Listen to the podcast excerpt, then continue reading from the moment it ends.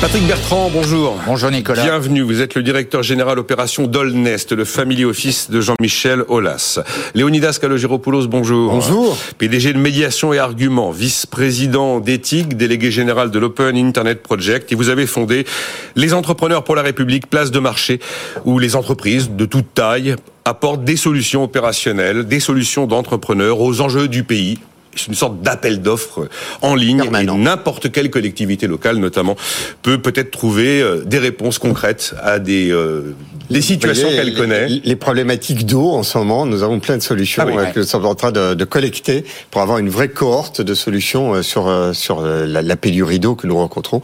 Et euh, je viendrai vous, dès qu'on a, dès ah qu'on a franchi la quinzaine, je vous ferai la le séquence top 5, là. absolument. Le top, 5, des... solutions sur la crise hydraulique de, de la France. Ah, mais déjà, je me souviens vous avoir entendu sur les, les questions de, de, transition écologique et toutes les solutions qui existent, notamment euh, pour des activités du quotidien comme la blanchisserie, par exemple. Absolument, mais même là, vous voyez, la blanchisserie, euh, les solutions que nous avons euh, permettent d'économiser 150 000, l'équivalent de 150 000 piscines olympiques d'eau. C'est absolument spectaculaire, mais véritablement, vous savez bien d'ailleurs, hein, c'est concret l'eau. C'est pas avec des lois qu'on va résoudre les problèmes d'eau. Certaines si, parce que la France ne recycle que 1% de ses eaux usées. par ce chiffre. Absolument, alors que en Espagne c'est 15%, en mm. Italie c'est 20, et ce sont des eaux qui sont considérées comme étant trop pures pour être réutilisées, donc on les rejette à la rivière. C'est bien entendu des eaux qui sont euh, tout à fait utilisables pour un, tas de besoins euh, mm. euh, d'irrigation, de nettoyage. Le travail, le travail fait par Léonidas est remarquable et il Vous n'êtes pas obligé de dire du bien parce qu'il est là, Patrick. Je vais j'introduis pour expliquer que ça démontre à quel point la technologie sera sans doute la réponse à une des réponses principales aux enjeux de transition écologique. Et, c'est ce que ce que tu démontres dans, dans, toutes les actions et les projets que vous êtes amenés à soutenir.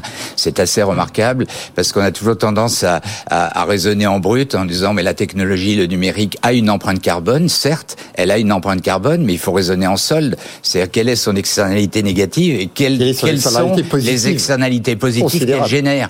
Et donc on a, on a toujours euh, un mode de raisonnement qui est un mode de raisonnement brut, alors qu'il faut, faut regarder. À la limite, on peut investir dans des entreprises, et je connais quelques fonds à impact qui investissent dans des entreprises à impact, qui ont une externalité négative, mais qui produisent des produits qui permettent derrière d'assurer la transition écologique. Et donc en net, c'est extrêmement favorable. C'est comme ça qu'il faut raisonner. On peut pas, euh, je dirais, agir en disant saucissonner euh, les choses. Euh, saucissonner les choses. Et c'est la techno qui va être la réponse. C'est une question absolument passionnante. Et j'ai entendu Jean-Marc Jancovici lors d'une conférence qu'il donnait face à COFAS s'exprimer sur ce sujet et répondre à ceux qui disent mais la technologie va nous sauver. Alors lui, il avait un raisonnement qui est peut-être un raisonnement du passé, mais il disait regardez le, le monde sur 100 ans, 150 ans. Oh oui, des prouesses technologiques, nous en avons réalisé des quantités, mais à l'arrivée, à l'arrivée, ça s'est toujours traduit par une consommation d'énergie supplémentaire. C'est très pessimiste. C'est très pessimiste, euh, mais oui, oui, mais, mais c'est très pessimiste, d'autant plus que la, la, technologie numérique, bon, je l'ai évoqué, elle a une, une, une, empreinte négative,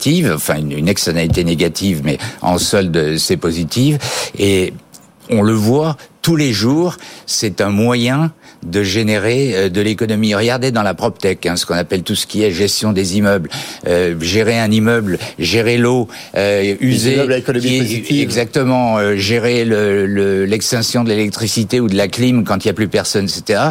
Tous ces éléments-là, à l'évidence, vont permettre d'accompagner le fait que on soit pas dans un schéma où il faut aller se mettre dans une hutte avec des bougies, mais on va pouvoir continuer à vivre, mais avec un, un, un environnement. C'est absolument enthousiasmant. Exactement, c'est toute la dynamique de Tech for Good. C'est de démontrer que on, la technologie va y arriver. On en parle beaucoup. Euh, vous avez évoqué le sujet des voitures thermiques. Euh, euh, bon, il y a probablement aussi un certain nombre de sujets à traiter. Mais c'est bien entendu là qu'il faut aller chercher toutes les solutions, que ce soit sur l'eau, que ce soit sur l'énergie. C'est auprès des entreprises et des entrepreneurs. C'est là que se font les innovations. Et vraiment, vouloir trouver des lois, des décrets, des administrations et de la bureaucratie pour résoudre des problèmes de cette nature, c'est vraiment regarder dans la mauvaise direction. Et on peut y rajouter l'humain. Euh, puisque même s'il y a eu une, un contexte de climat euh, relativement favorable, mais on a vu que le sujet de la sobriété numérique, à la fois chez les particuliers et les entreprises, était une action possible à mener, puisque effectivement, il y a eu des effets positifs euh, de cette démarche de sobriété énergétique. On reprend le, on reprend le continue, activités. Non, parce que je peux vous laisser si vous voulez. Non, mais simplement parce que entre le politique et les entreprises, il y a quand même ce dialogue un peu compliqué. Et pour aborder et anticiper sur un sujet que nous aurons euh, à traiter, qui est celui de l'énergie et de ces dix dernières années sur la, filière nucléaire, il y a une filière qui était extraordinaire, c'est le MOX, qui permettait de réutiliser les déchets nucléaires comme une nouvelle source d'énergie, ce qui était une possibilité euh, globalement, euh, c'était la voie de Superphénix. quand on voit la manière dont on a torpillé le politique pour des raisons politiques, a torpillé la filière nucléaire, euh, ils se quand même globalement tous suivis. Euh, il, y a quand même un moment donné où entre les solutions d'innovation et d'entreprise et les solutions politiques, une tension euh, qui mérite quand même d'être euh, regardée avec discernement. Une tension géopolitique. Regardons le sujet de l'Allemagne qui ne veut pas voter le, le passage drastique en 2035 à, à, la voiture thermique. Pourquoi? Parce que il prône la technologie des carburants synthétiques, c'est à produire du fuel à partir du CO2. Donc on, voit bien qu'il y a là, euh, plutôt que barre à droite, barre à gauche et des décisions euh, qui sont euh, impératives, qu'il y a probablement au travers de la techno des sujets sur lesquels il faut avancer, même s'il y a urgence, à l'évidence. Bonjour André Lezecroux-Pietri. Bonjour. Bienvenue, fondateur du Fonds à Capital et président de JEDI, l'agence européenne d'innovation de rupture. Parlons-en de l'Allemagne. Demain, demain, après un processus relativement long, mais qui avait été parfaitement validé par le Parlement européen, les 27 devaient signer, entériner définitivement la fin des ventes de voitures, de camionnettes, diesel, essence, hybride en 2035 en Europe. Et à partir du moment où ce texte avait été validé et entériné par les 27, plus aucune modification ne pouvait lui être apportée. Donc ceux qui avaient obtenu des dérogations avant les conservaient, comme par exemple l'amendement Ferrari pour les Italiens, qui de toute façon ont dit qu'ils voteraient contre, qui donnait un délai de grâce à certaines voitures de luxe polluantes, mais voitures de luxe environ 10 000 unités par an, c'est pas énorme. Les Allemands viennent de dire non. Est-ce qu'ils ont raison de dire non, les Allemands? Alors, je, je pense que c'est un, moment, un moment très intéressant parce que euh, il met en exergue un peu un point qu'on vient d'aborder, qui est euh, l'effet d'annonce euh, euh quelque part comme si le climat allait euh, soudain euh, se rafraîchir parce que euh, on a sorti des communiqués de presse et que l'Europe allait prendre des décisions radicales. Alors je, je, pense que ça peut avoir un intérêt de donner comme ça un objectif avec un horizon où on mobilise toute une industrie, tout un continent dans un objet. Mais le côté impératif que ça donnait avec tout ce que ça entraîne en termes d'industrie, d'emploi, de, de réforme, et puis la technologie, le rythme de la technologie de se commande pas par décret. D'ailleurs, globalement, la société, le climat, euh, la réalité ne se commandent pas par décret. Donc, euh, on a une forme de tendance à considérer qu'une fois que Bruxelles a dit quelque chose, tout le monde s'alignait. D'abord, l'Allemagne nous prouve que non. Puis après, il y a un autre élément qui me semble euh, critique, et j'entendais ce matin votre débat face à Jean-Marc Daniel. bien entendu, les températures de l'Inde ont dépassé des seuils absolument. Ce que disait Jean-Marc Daniel, l'enjeu climatique est tel qu'on ne peut pas soutenir la décision de l'Allemagne de ne pas aller vers cette Moi, j'aimerais bien savoir si oui ou non euh, l'arrêt de la voiture thermique en 2035 ou en 2036 a un effet sur le climat euh, en Inde. Mais je ne suis pas totalement certain que euh, la manière dont on aborde cette question planétaire, État par État, continent par continent, soit très pertinent parce que nous sommes en train en Europe de vouloir approcher le plus possible de l'asymptote du progrès possible, alors qu'il y a des pays comme l'Inde ou la Chine qui sont tellement en, arrière de phase sur ce qui serait possible d'introduire comme progrès qu'il y a là des gisements pour faire des économies de CO2 et, et, du progrès, mais, mais pour arriver tout simplement au seuil que nous avons euh, dans les pays occidentaux. Là, on devrait peut-être potentiellement euh, massivement aider les pays à euh, relever leur niveau. Mais nous, nous sommes à l'asymptote qu'on le fasse et qu'on continue à le faire, mais c'est très bien. Et effectivement, il y a ce que disait très justement euh, Patrick Bertrand, il y a des progrès industriels qui sont tellement fascinants pour décarboner que l'idée d'arrêter la voiture thermique et la remplacer par l'électrique, c'est une des voies, mais ce n'est pas la totalité de la gamme du progrès possible. Donc, avec la volonté d'avoir un affichage politique comme on l'a fait par exemple avec le nucléaire. Ah ben 2012, François Hollande dit on va pas passer à 50%, à la part de, ces marqueurs et on en connaît les résultats. Ces marqueurs politiques qui ont vraiment euh, d'objectifs que politiciens euh, n'ont pas beaucoup d'effet sur le climat et déstabilisent très fortement et la technologie et les entreprises et la réalité ah, industrielle. Ce qu'on redoute, c'est euh, les la bombe sociale, encore, qui se trouve derrière cette date de 2035. Vous aurez une partie de la population importante qui ne pourra pas se payer la voiture électrique. Carlos Tavares l'a, ah ben bien exprimé. Il a été le premier à monter au créneau. Il a, évoqué d'ailleurs plusieurs sujets en disant on met la charrue avant les bœufs, c'est peut-être là la voiture avant le, les bœufs, mais plusieurs éléments. Premier élément, euh, voiture électrique, il faut donc de l'électricité et de l'électricité qui soit propre. Donc quid de comment on produit. Deuxième élément, le réseau de recharge. Euh, donc c'est un élément qui est tout tout à fait essentiel. Troisième élément, la dimension sociale, c'est-à-dire comment fait-on en dix ans pour que le parc automobile thermique, euh, enfin en 10 ou 15 ans, puisqu'à partir de 2035, on pourra plus acheter de, de, voitures thermiques. Et puis le dernier élément, et là encore, euh, pourquoi est-ce qu'on n'adapte pas Le dernier élément, c'est de dire, mais qu'est-ce qui va se passer? Il va se passer un afflux considérable euh, d'importation de voitures chinoises, au passage, euh, et sur le plan de l'empreinte carbone de transport des voitures et la façon dont c'est produit en Chine. Donc voilà, le, le, le sujet qu'il exprime, c'est pas de dire non. Il a d'ailleurs exprimé que Stellantis serait un leader dans le domaine de la voiture électrique. Mais c'est de dire, mais quelles sont les étapes nécessaires pour Et, et le, le, sujet que nous avons tous en tant que citoyens et industriels, et qu'on nous annonce une mesure. On ne sait, pas, sait pas bien quel est l'amont. Carlos Tavares était le premier à monter au créneau là-dessus. C'était il y a un peu plus d'un an, et euh, il avait clairement évoqué tous les chocs sociaux, économiques, industriels, même de souveraineté que ça pouvait poser, en indiquant que cette date était beaucoup trop proche et que ça n'avait jamais été un choix industriel, mais un choix purement politique. André de Pietri par rapport à cette décision des Allemands, surprise d'ailleurs hein, de la coalition. Alors, pas vraiment surprise pour ceux qui suivent la politique allemande, parce qu'en fait, comme derrière toute décision, il y a toujours un petit peu plus de complexité. En fait, on est en train de voir toute la problématique de la grande coalition. C'est-à-dire qu'en fait, Abeck et donc les Verts ont réussi à imposer, il y a quelques semaines, cette décision. Et Christian Lindner, FDP, ministre des Finances, s'est complètement fait avoir. Il n'a pas vu venir le coup. Et donc là, c'est vraiment le coup de pied de l'âne. Et je pense qu'il a réussi à s'imposer au sein de la coalition, euh, ministre des Finances euh, qu'il est. Donc c'est toujours un tout petit peu plus compliqué. Après, moi, je la soutiens, cette décision allemande. Euh, mais, je pense que la décision allemande, elle est prise pour de mauvaises raisons. Ah. Euh, euh, il est évident que aujourd'hui, on est en train notamment M. Timmermans, qui est en charge du plan vert européen, de, transformer le plan vert européen, le Green Deal, en un buy from China, donc en fait en un plan acheté chinois. C'est aussi clair que ça. C'est-à-dire tout, dans les batteries, dans les voitures, dans le solaire, c'est en train de devenir comme ça.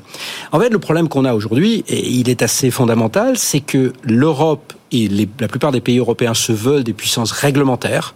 On a un tout petit peu abandonné le fait d'être des puissances technologiques qui imposent le futur par nos innovations. Nous, on veut imposer la vie privée, euh, l'IA et aujourd'hui les voitures, euh, la transition énergétique par la réglementation. Pourquoi pas? Il y a peut-être des voies comme ça, mais à condition de savoir ce dont on parle. Et aujourd'hui, on a des régulateurs, il faut le dire comme ça, qui sont de moins en moins au fait de, de la compréhension en fait technologique. Ils ne mmh. comprennent pas. Ils ne comprennent pas l'IA. Ils ne comprennent pas euh, ce qui se passe dans les dans les énergies renouvelables. Euh, les Verts allemands, il y a une grande partie des Verts allemands qui de bonne foi ne comprennent pas, comme le disait Patrick Bertrand, que quand on fait une voiture, quand on utilise une voiture électrique, ben on consomme du charbon euh, et notamment du, du de, de, de, la lignite, donc le pire de tout, hein, le le, le, le, plus polluant, le, plus polluant qui soit. Voilà. Et enfin, peut-être un petit point de de désaccord avec euh, avec euh, avec euh, Léonidas. Je pense au contraire qu'au XXIe siècle, on ne peut plus avoir un État qui ne fait rien. Euh, je veux dire, le laisser, le laisser faire, on a bien vu qu'aujourd'hui aboutissait à des inégalités, à des problèmes majeurs, etc. On aurait, on préparerait jamais une pandémie hein, si on était dans le laisser faire le plus complet. Et d'un autre côté, l'État doit avoir un rôle de ce qu'on appelle en bon français la guidance, c'est-à-dire ça doit donner le cap. Un cap, oui mais ça ne doit pas imposer. Ce que nous, Français, on est incapables de faire. Quand Bercy s'empère d'un sujet, euh, il veut absolument contrôler et piloter. Le mot le plus connu dans les réunions interministérielles, c'est on va piloter. L'énergie doit être pilotable. Euh, L'industrialisation doit être pilotable. Il, faut, il suffit d'entendre les déclarations des grandes banques d'investissement et des grands plans d'investissement français pour se dire on, on veut tout piloter. Et là, on est dans l'excès parce que non, à nouveau, le régulateur n'est pas le, le mieux. Et dernière petite chose, la décision est mauvaise. Euh, à condition, il y a une seule condition, c'est qu'il faudrait une offensive euh, scientifique, technologique, pour justement faire des batteries qui n'utilisent pas euh, des produits euh, produits en, Chine. Il faudrait des voitures électriques qu'on puisse produire à un niveau de prix qui est tout à fait acceptable et que ce soit pas les Chinois. Aujourd'hui, le coût de, de- production en Chine pure, hein, il est plus du tout compétitif par rapport à l'Europe en, termes de, de coût pur. Mais on a tellement aujourd'hui créé un écosystème et ce qu'on appelle les chaînes de valeur qui sont autour qu'aujourd'hui on a du mal s'en défaire. Donc il faudrait un petit peu de courage politique, donner un cap.